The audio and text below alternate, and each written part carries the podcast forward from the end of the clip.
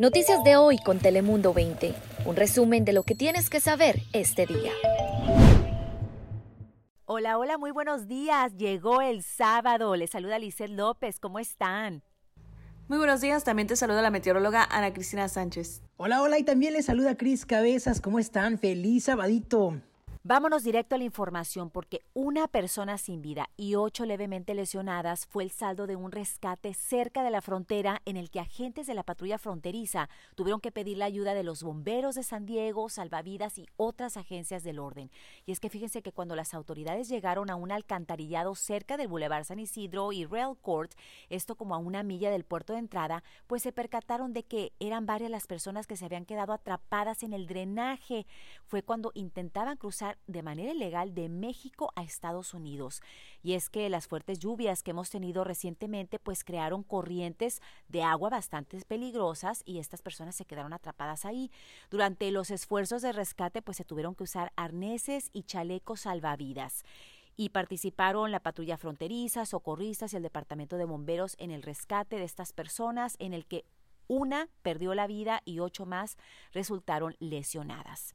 Y ahora nos vamos hasta Tijuana, donde empresarios de maquiladoras en esa ciudad informaron que ya trabajan para que los programas de vacunación contra el coronavirus puedan llegar hasta sus trabajadores en el sector industrial de esa ciudad.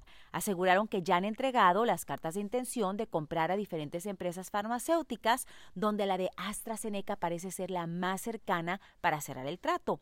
Salvador Díaz, que es un empresario, pues dijo que ya más de 10 organismos de empresarios y médicos esperan poder llevar a Tijuana casi 150 mil vacunas en una primera etapa y agregaron que una vez que obtengan las vacunas contra el COVID-19 para sus trabajadores, la inmunización pues se realizará de acuerdo a las leyes federales y al esquema de vacunación del país donde contemplan entre sus primeros beneficiados pues a los adultos mayores y quienes cuenten con una enfermedad crónico-degenerativa.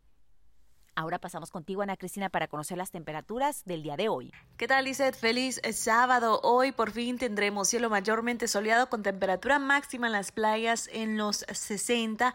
Para Tijuana, la máxima de hoy de 16 grados centígrados. Y después de una fría mañana, pues disfrutaremos de una tarde con condiciones bastante agradables.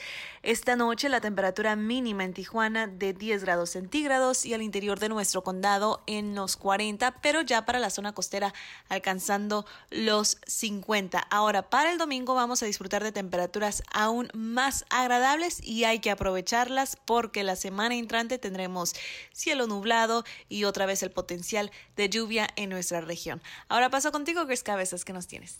Gracias, Ana Cristina. Bueno, y si quieren salir este fin de semana a despejar la mente un poco, una opción posiblemente podría ser el Parque Safari o el Zoológico de San Diego porque ya volvieron a abrir sus puertas a partir de hoy sábado.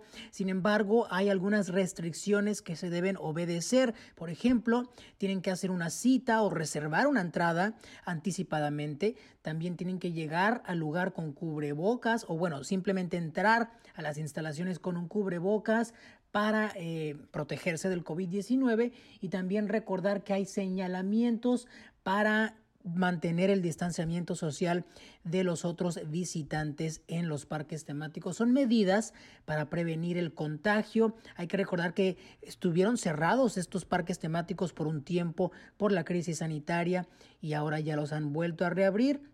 Así que es bueno ir a apoyar estos negocios, disfrutar de los animales, pero también siempre conscientes de las medidas de salud.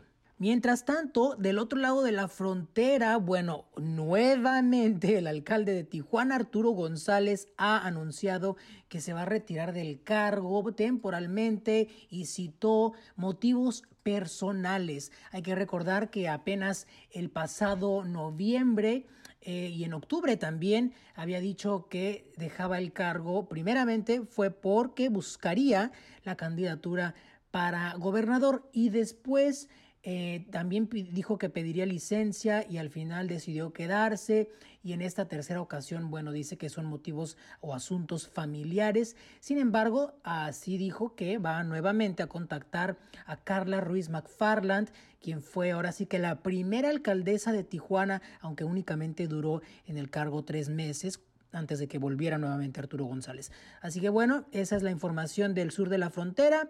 Lisette, regresamos contigo. Gracias, Cris. Y nos vamos con información positiva porque con su firma el gobernador de California, Gavin Newsom, extendió la moratoria de desalojos hasta finales de junio. Los inquilinos que califiquen para las protecciones seguirán adeudando su alquiler. Simplemente no podrán ser desalojados por no pagarlo en su totalidad. La ley usaría el estímulo federal para pagar el 80% del alquiler impago de algunos inquilinos, pero solo si los propietarios acuerdan perdonar el 20% restante. Si los propietarios rechazan el trato, la ley pagaría el 25% del alquiler impago de los inquilinos. Pero escuche esto, las personas que ganan más del 80% del ingreso medio del área no son elegibles. Ahí tiene la información. Yo soy Lice López. Recuerde que el fin de semana y todos los días tenemos noticias en todas nuestras plataformas. Noticias de hoy con Telemundo 20. Suscríbete. Ponemos información a tu alcance todos los días.